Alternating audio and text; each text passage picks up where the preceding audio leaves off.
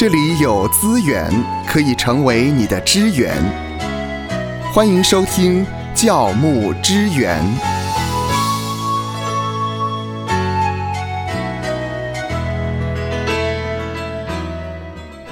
有一位牧师，他所牧养的教会和邻居起了争执，教会的人都认为对方的指控啊，简直是无理取闹，所以如果他们同意了邻居的要求，他们就必须付出相当多的金钱。教会的领袖就要求牧师要跟对方坐下来谈一谈，所以牧师呢很有勇气，就跟这个邻居说呢，呃，很抱歉产生这些误会呢，我们也觉得很遗憾，我也没有把握能够解决这个问题，但是我很想听听您的意见，希望能够帮得上忙。那么经过了一番讨论之后呢，他就说，呃，我知道。我们的上帝清楚的吩咐我们，教会要跟别人呢做好邻舍。所以，呃，虽然我们认为你的要求并不合理，但是如果有一方必须妥协的话，那就是我们教会。对教会来说呢，顺服主比打赢官司更重要。您知道吗？当这位牧师非常的谦卑，跟邻居去谈这件事情的时候。两个小时之内，他们就解决了所有的问题，而且负责仲裁这件案件的当地的市长呢，打电话跟这位牧师说：“我不晓得你说了些什么话，做了些什么事，但是这个人认为你们是全世界最了不起的教会。这个教会不仅得到了邻居的好感，也没有。”付出对方所要求的金钱，这是一个非常好的结果。哇，呃，这个就是呢，我们在看的那本书啊，是呃，就是这个《Mastering the Pastoral Role》啊，呃，怎么样可以做一个好的牧师？这本书当中的例子是，的确，很多时候基督徒啊，很少谈到跟邻居的关系啊，或者教会啊，谈到跟邻舍的关系啊。呃，我自己住十五楼嘛，是。那最近呢，十六楼在装潢。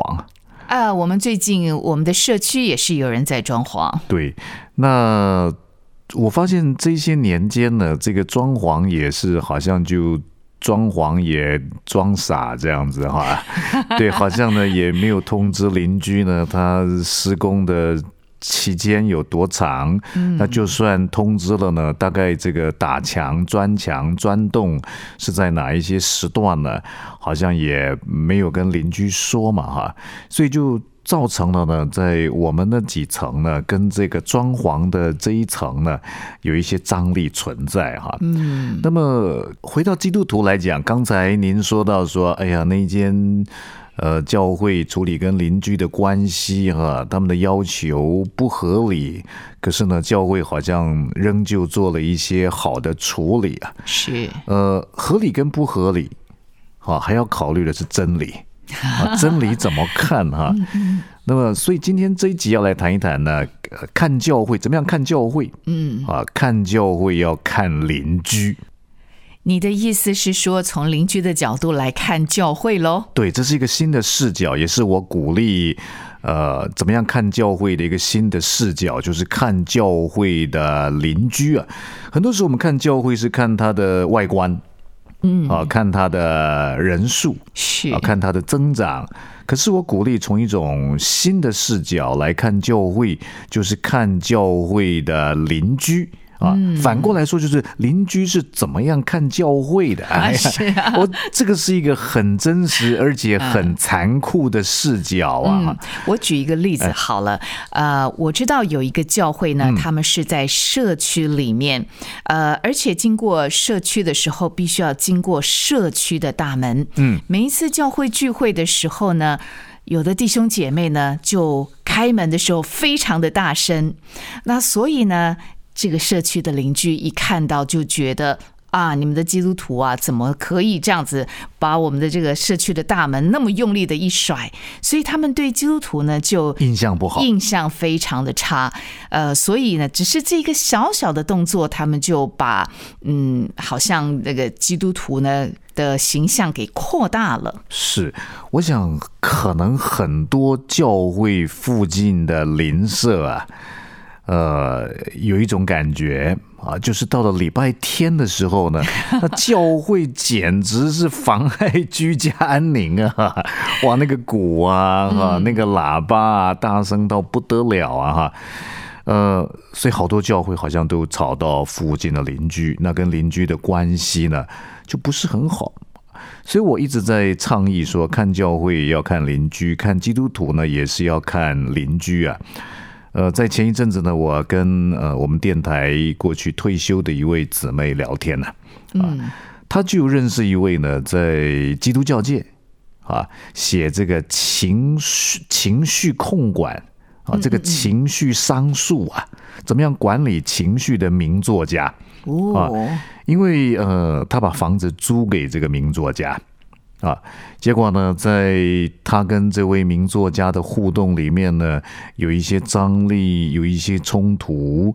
那么他就发现呢，这位情绪商数、情绪控管的名作家呢，哇，他的情绪啊，他的情绪啊，发飙、谩骂，然后呢，暴躁，管理有问题啊，哈，哇，这个怎么跟书本呈现的完全不太一样呢？对。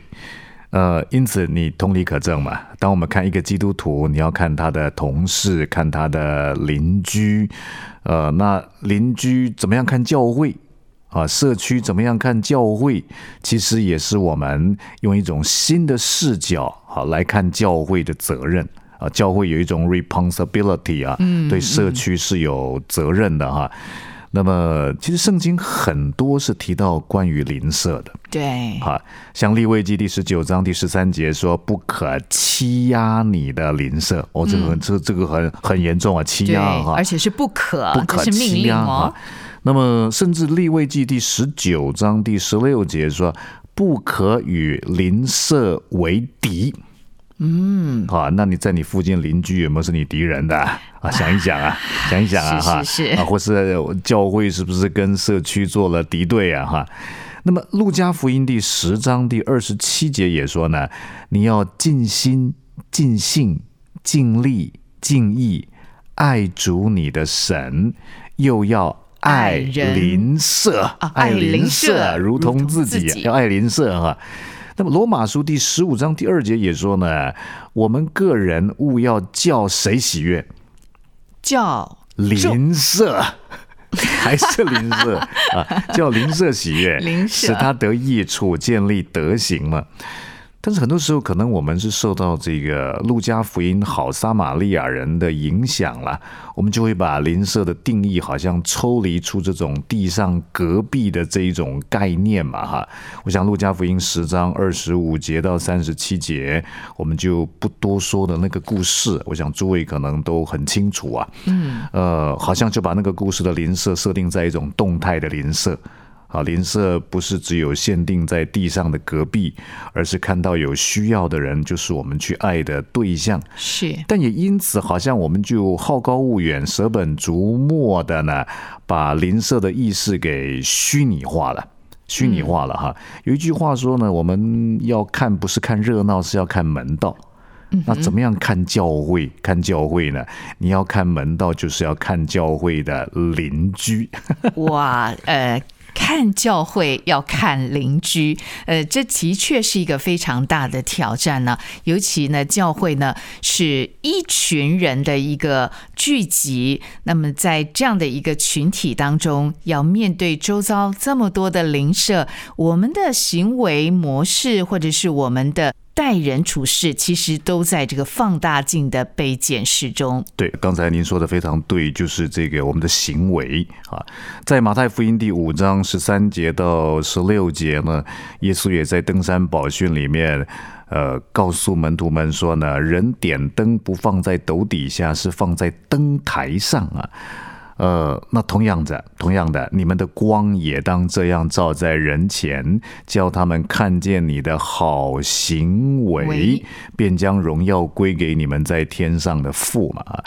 像我认识一间教会啊，这间教会呢也是在呃我们公司的附近啊，它是在一个社区里面，嗯，好，那这个社区有左右两台的电梯啊，那么呃，其实电梯都会故障啦。呃，对呀、年久失修也会啊。对，但是因为呢，你知道我们走路会有惯性啊啊，以左撇子和右撇子呢，是左撇子多还是右撇子多？右撇子多，右撇子多哈。像我昨天吃火锅啊哈，吃火锅啊，然后呢，这个 waiter 服务生就把那个肉盘呢。就说你是右撇子还是左撇子？哦，啊这么细心啊！细心，他就要把肉盘看要放在你手的右上方，还是要放在你手的左上方哈。啊一般来讲，如果是大部分右撇子多嘛，所以进到社区大门之后呢，如果右转有个电梯，嗯啊，左转有个电梯呢，大部分的时候会惯性走右边那个电梯。是 对，呃，其实电梯都会坏。啊可是社区就跟教会反映说，礼拜天的时候你们这么多人进出教会，就让我们社区呢这个电梯呢，呃，这个故障啊、失衡啊，那当然教会也非常好，要爱邻舍，不要跟邻舍成为对立。嗯，所以教会呢就规定这个身份证字号是双号的，啊，啊，进教会的时候呢，要坐右边的电梯。身份证字号 是单号的呢是，要坐左边的电梯。哦啊，而且在门口的这个招待需要彻底的这个执行 这样的一个分类啊。对，那有一些教会呢，就会每一个礼拜帮社区邻居做啊美化啊、打扫的服务啊，哈。嗯，那么特别有一本书是校园出版社出的，哎，这本书的书名叫什么呢？叫做《牛肉汤、啊，牛肉汤猪，肝汤》，不是 马铃薯汤教会。马铃薯汤教会哦，这个这个教会会用这种取名，好特别哦，特别哈。嗯，那他的主任牧师叫做赵显三呢啊。那么、呃其实马铃薯汤在韩国是很受欢迎的一种平民的美食。马哦，铃薯汤有什么特色啊吗？呃，韩国人的习惯 啊，他们就是喜欢喝马铃薯汤啊，所以每一个社区几乎都有一家特别好吃的马铃薯汤的店家。嗯，那么在首尔的一个山脚下呢，就有一家这个很有名的马铃薯汤的店啊，它是在一栋五层楼公寓的一楼啊。嗯，那么所以呢，它的这个招牌也很大。好，就悬挂在屋顶上面，算是附近这个社区的一个很大的地标啊，地标啊。那么很不幸的是呢，有一间教会叫做光岩教会，光岩教会，光岩就做光做哎盐呢、是是光岩教会，他就租了这五层楼公寓的三楼跟五楼。嗯哼，好，一楼是马铃薯汤的店家吧，有一个啊大招牌。对那，么光岩教会租了那栋公寓的三楼跟五楼啊，那教会也做了一个招牌，可是这个马铃薯汤的招牌实在太巨大了。啊，所以从外面要进到这里面来，根本看不到教会的招牌啊，哎。根本就人家很难注意到说那边有一间教会。嗯哼，有的时候这个光岩教会的弟兄姐妹呢，就邀新朋友来教会呢，都要解释半天呢、啊，那么，于是呢，教会的会友就向牧师建议呢，要换一个更大的招牌啊，呼怕呼，谁怕谁？嗯 是啊？是。我们就做一个比马铃薯汤店家更大的招牌哈。哎，但是牧师否决了，哦，否决了哈。哎，他有什么看法对吗？他的看法非常特别。他说呢，当然让人家看到教会的招牌固然是很好，但是如果因为这一种竞争啊，招牌吸睛度、吸睛度的竞争，而与邻居产生了纷争，与店家产生了纷争不愉快啊，这个跟爱邻社的原则是相违背的。啊，甚至于可能会造成不好的结果哈、所以呢，这个赵牧师就不换招牌。那么光岩教会的会友就说：“那我们要介绍新朋友来怎么办呢？”哈，嗯，那么赵牧师说：“很简单呐、你就告诉他说，进到这个社区里面来之后，你会看到一个呢马铃薯汤店的招牌啊然后我们教会就在三楼跟五楼啊。那么久而久之，不胫而走啊。那么这间教会啊啊。”进到社区里面来啊，哦。那个马铃薯汤教会啊，哦，原来是这样啊，哦，那这间教会后来成为在教会牧者学习在教会的服饰跟社区的这个 responsibility 关系上面一个很好拿出来的范例啊。嗯，因为光岩教会的爱邻社的行动不止在招牌的这块啊，不愿意和邻居有一个竞争关系，嗯，甚至他还以照顾附近的商家为己任。哇，好好啊，他觉得呢，呃，每个礼拜天来，你看社区停车位很有限啊，然后教会弟兄姐妹呢就可能占据了一些停车位哈、那么我们教会进到这个社区里面来，他要求教会的采买呢，当然一般公司采买会到大卖场去嘛，啊比较便宜嘛。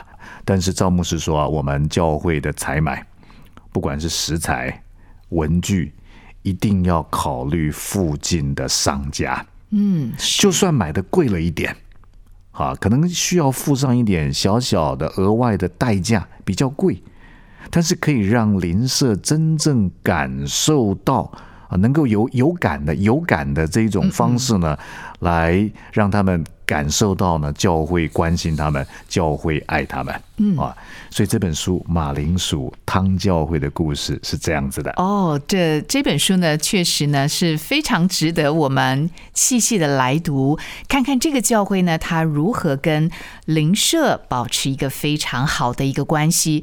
其实这就让芳华想到，芳华的教会呢是在一个卖场的楼上，哇所以我们的牧师呢会常常鼓励弟兄姐妹，诶，我们聚完会了啊，那我们尽量的弟兄姐妹约吃饭啦，啊，就可以到我们楼下的卖场，让呃我们这些店家呢，他们会觉得哎，好期待啊！呃，当他们散会了以后呢，就会有呃生意上门。是那另外一个，我们也发现呢，因为牧师呃希望我们能够跟这些的店家保持一个很好的关系，所以也发现呢，这些店家也提供了我们教会一些很特别的优惠。哇，你啊、看，像是一些的红利啊，要不定期的这些优惠，我们就觉得说，哎，这是一个双方都互利的一个很好的典范。对，所以我也鼓励呢，呃，我们看基督徒看邻居，嗯啊，那么呃，看教会呢也是看邻居。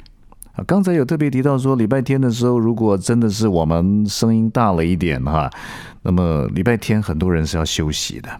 啊，特别嗯，教会附近的邻居，那么的确在预算上面，在隔音窗啊、气密门啊，加强，啊，甚至打鼓的打鼓区啊等等呢，有一些设计哈。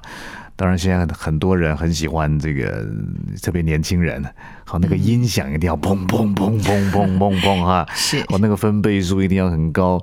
那是不是可以调整一下？也许教会第一堂是比较传统的、安静的，嗯，那年轻人崇拜可以调到第二堂十点半啊，或者十一点以后，或者下午等等的，能够做一点调整，我相信对于福音工作一定有帮助的哈。不要让好像这种爱邻社好像走向一种虚拟化，哦，要在地化，哦，能够真正关怀我们在地上隔壁的邻居。愿神赐福收听节目的你，就让这一次的教牧支援成为你侍奉的资源。